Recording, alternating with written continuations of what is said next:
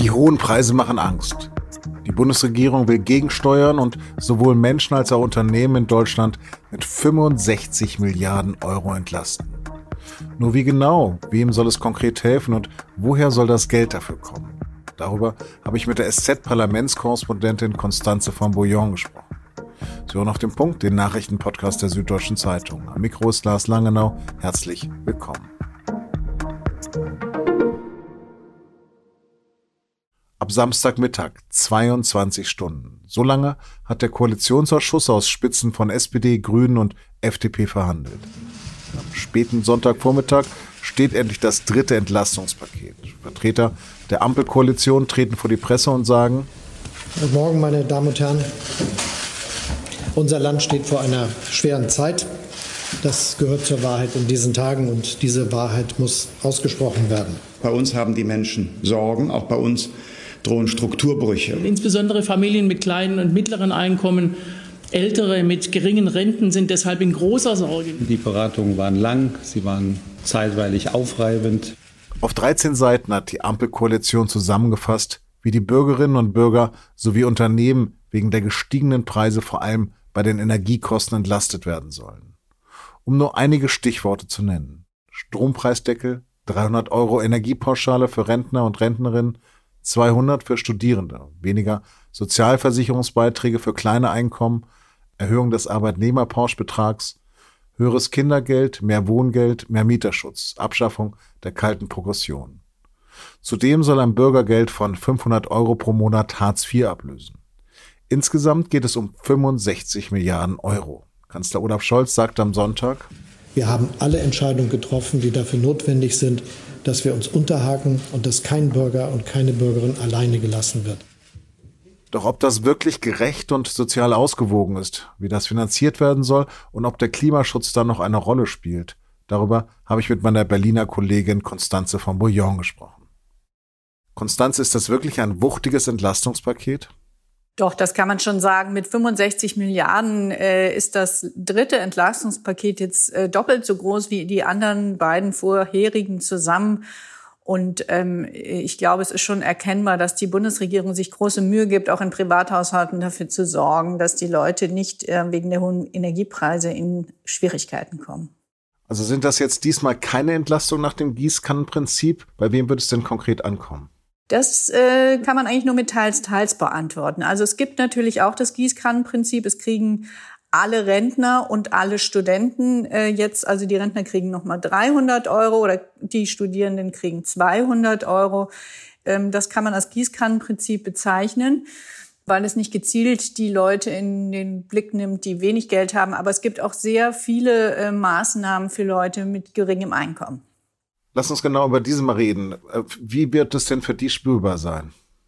Also es gibt verschiedene ähm, Maßnahmen der Bundesregierung, äh, Leuten zu helfen, die ähm, am unteren Einkommensrand sind oder sogar gar kein Einkommen haben. Zum Beispiel soll es eine große Wohngeldreform geben. Es gibt jetzt knapp 700.000 Menschen, die Wohngeld kriegen im Moment. Das sind also Leute, die Leistungen vom Staat empfangen, weil sie zu wenig äh, verdienen.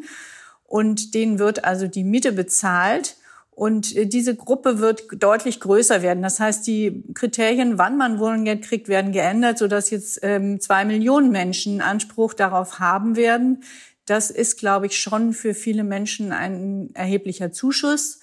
Es wird aber auch ein Bürgergeld eingeführt. Das ist eine Grundsicherung für die Menschen, die am wenigsten Geld haben eigentlich. Und die wird auf 500 Euro aufgestockt. Also ich denke, das sind schon als Beispiel zwei Maßnahmen, die den Leuten schon auch ähm, helfen werden. Aber natürlich müssen die immer noch mit sehr wenig Geld durch einen schwierigen Winter kommen. Eines der wichtigsten Instrumente soll auch der Strompreisdeckel sein. Wie funktioniert das denn konkret? Also es ist vorgesehen, dass ähm, ein, ein Grundbedarf beim Stromverbrauch ähm, vergünstigt wird, also dass da die Preise gesenkt werden. Das muss noch berechnet werden, was äh, eigentlich ein Grundbedarf ist, also pro Person, pro Haushalt, pro Familie. Das ist gar nicht so einfach, das auszurechnen. Die Bundesregierung sagt, manche Haushalte mit sehr wenig Geld und kleiner Wohnung, wo also viele Leute drin wohnen, zum Beispiel Familien, könnten da vielleicht sogar ganz entlastet werden von Stromkosten. Das bleibt abzuraten. Wer jetzt mehr verbraucht als diesen Grundbedarf, Der muss allerdings dann mit den hohen Strompreisen leben. Das soll dazu führen, dass die Leute trotzdem sparen. Weil wenn man sagt, es wird für alle ein Strompreisdeckel eingeführt sozusagen, dann lohnt es sich ja eigentlich gar nicht zu sparen. Also dieser Sparanreiz soll erhalten bleiben. Und wie soll das alles gegenfinanziert werden? Ja, das ist eines der großen Geheimnisse äh, dieses dritten Entlastungspakets. Wir haben als Journalisten am Sonntag, als das alles bekannt gegeben wurde, ziemlich gerätselt. Auch noch nach der Pressekonferenz kamen noch viele Rückfragen an den Regierungssprecher, wie das eigentlich gehen soll. Also die Bundesregierung will dafür sorgen, dass Energieunternehmen, die im Moment sehr viel Geld verdienen, von diesem Gewinn etwas abgeben, beziehungsweise dass damit die Bürger entlastet werden. Denn die, nehmen wir mal an, ein Windkraftunternehmen hat ja im Moment überhaupt keine höheren Produktionskosten. Die arbeiten eigentlich wie immer, die liefern ihren Strom, aber weil der Strompreis an den Gaspreis gekoppelt ist, machen die extrem hohe Gewinne. Ihre Produktionskosten bleiben gleich, aber sie verkaufen ihren Strom viel teurer als sonst. Und diese Extragewinne, die eigentlich nur durch die Krise entstanden sind, will die Bundesregierung abschöpfen oder dafür sorgen, dass sie gar nicht erst zustande kommen. Und mit dieser Entlastung, das soll also ein zweistelliger Milliardenbetrag werden, soll der ähm, Strompreis, die Strompreisbremse, also diese Entlastung bei den Stromrechnungen im Grundbedarf, soll das damit sozusagen gegenfinanziert werden. Ob das klappt und wie das klappt, weiß im Moment überhaupt noch niemand. Die Bundesregierung will das erstmal in Brüssel im Zusammenhang mit den europäischen Partnern versuchen, eine europaweite Regelung für den ganzen Gasmarkt auch zu finden. Das ist ein großes Projekt. Es wurde gestern gesagt, wenn das nicht schnell genug geht in Brüssel, dann machen wir das im nationalen Alleingang. Also da sind noch viele Fragezeichen drin.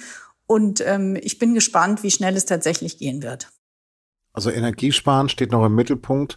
Ist das dann auch der Klimaschutz? Also der Klimaschutz ist aus meiner Sicht vergleichsweise kurz gekommen. Es gibt drei Maßnahmen. Es gibt das vergünstigte Bahnfahren wird weiter subventioniert, wenn auch nicht so günstig wie bisher. Es gibt 1,5 Milliarden auch für Schieneninvestitionen. Und ähm, es gibt beim Wohngeld eine sogenannte Klimakomponente. Das sind Maßnahmen, die ein bisschen in Richtung Klimaschutz weisen. Die Grünen mussten aber auch akzeptieren, dass der CO2-Preis nicht wie geplant im Jahr 2023 erhöht wird. Das ist für die Partei schon eine ziemlich bittere Pille, denn sie wollte eigentlich neben vielen sozialen Forderungen auch sicherstellen, dass der Klimaschutz nicht aus dem Blick gerät. Und wie hat die Opposition reagiert? Kritisch. Die einen werfen auch Unternehmen, auch Wirtschaftsunternehmen, aber auch aus der Union kommt der Vorwurf Gießkanne, es sei zu wenig zielgenau. Von der Linkspartei kommt das Gegenargument, denen ist das nicht genug und die trommeln eigentlich schon so für den Herbst zu Protesten gegen erhöhte Energiekosten. Summa summarum, deine Einschätzung, reicht das alles, um mit einem nicht so hohen Einkommen gut über den Winter zu kommen? Ich glaube, dass Leute mit geringem Einkommen trotzdem ein ziemlich schwieriger bis sehr schwieriger Winter bevorstehen könnte. Ich meine, genau weiß es im Moment niemand. Die ganzen Gas- und Energiegeschichten sind im Fluss. Da ändert sich ja auch jede Woche der Preis und ändern sich die Lieferbedingungen. Ich glaube aber, dass es für Menschen mit wenig Geld schon ein sehr, sehr schwieriger Winter wird. Und daran wird auch dieses Entlastungspaket der Bundesregierung für manche Menschen nur wenig ändern können. Konstanze, herzlichen Dank für deine Einschätzung. Dankeschön. Nach unserem Gespräch hat FDP-Chef Christian Lindner übrigens in einem SZ-Interview den Weiterbetrieb von drei deutschen Atomkraftwerken bis mindestens 2024 verlangt. Neue Aufruhr in der Koalition ist also programmiert. Großbritannien bekommt eine neue Premierministerin, Liz Truss. Die Außenministerin hat sich in einer Abstimmung unter den 20.000 Mitgliedern der konservativen Regierungspartei der Tories durchgesetzt und zwar gegen Ex-Finanzminister Rishi Sunak. Truss erhielt rund 57 Prozent der Stimmen, Sunak rund 43 Prozent. Truss wird jetzt Boris Johnson sowohl als Tory-Vorsitzende als auch als Regierungschefin nachfolgen. Die 47-Jährige hörte Partei Rechten an und verehrt Margaret Thatcher. Geschlagene 50 Jahre hat es gedauert, bis ein deutsches Staatsoberhaupt die Hinterbliebenen des Olympia-Attentats von 1972 um Vergebung gebeten hat. In Anwesenheit des israelischen Staatspräsidenten Yitzhak Herzog hat Bundespräsident Frank-Walter Steinmeier das jetzt getan. Ich bitte Sie als Staatsoberhaupt dieses Landes und im Namen der Bundesrepublik Deutschland um Vergebung.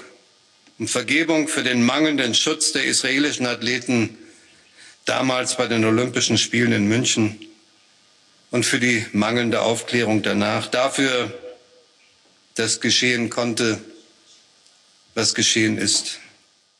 Erst kürzlich ist es auch zu einer Einigung über Entschädigungszahlungen gekommen. Am 5. September 1972 hatte ein palästinensisches Terrorkommando Mitglieder der israelischen Mannschaft in München als Geiseln genommen. Die Befreiungsaktion auf dem Fliegerhorst Fürstenfeldbruck endete in einem Fiasko. Elf Israelis starben, ein Polizist und fünf Terroristen.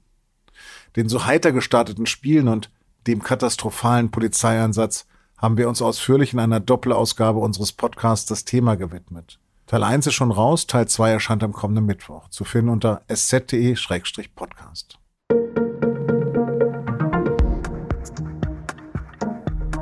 Seit Wochen kursieren auf Facebook und Twitter Links zu gefälschten deutschen Nachrichtenseiten wie T-Online, FAZ, Bild oder Spiegel. Jetzt ist auch die SZ dran. Auch auf dieser gefälschten Webseite wird pro-russische Propaganda verbreitet. Optisch ziemlich gut imitiert, fallen aber vor allem viele Fehler und vor allem die Endung auf, die nicht wie bei uns auf de endet. Unsere echte finden Sie nach wie vor unter sz.de. Näheres dazu auch auf Papier am Dienstag in der SZ. Redaktionsschluss für Auf dem Punkt war 16 Uhr. Produziert hat diese Sendung Julia Ongjert. Vielen Dank fürs Zuhören und bis morgen.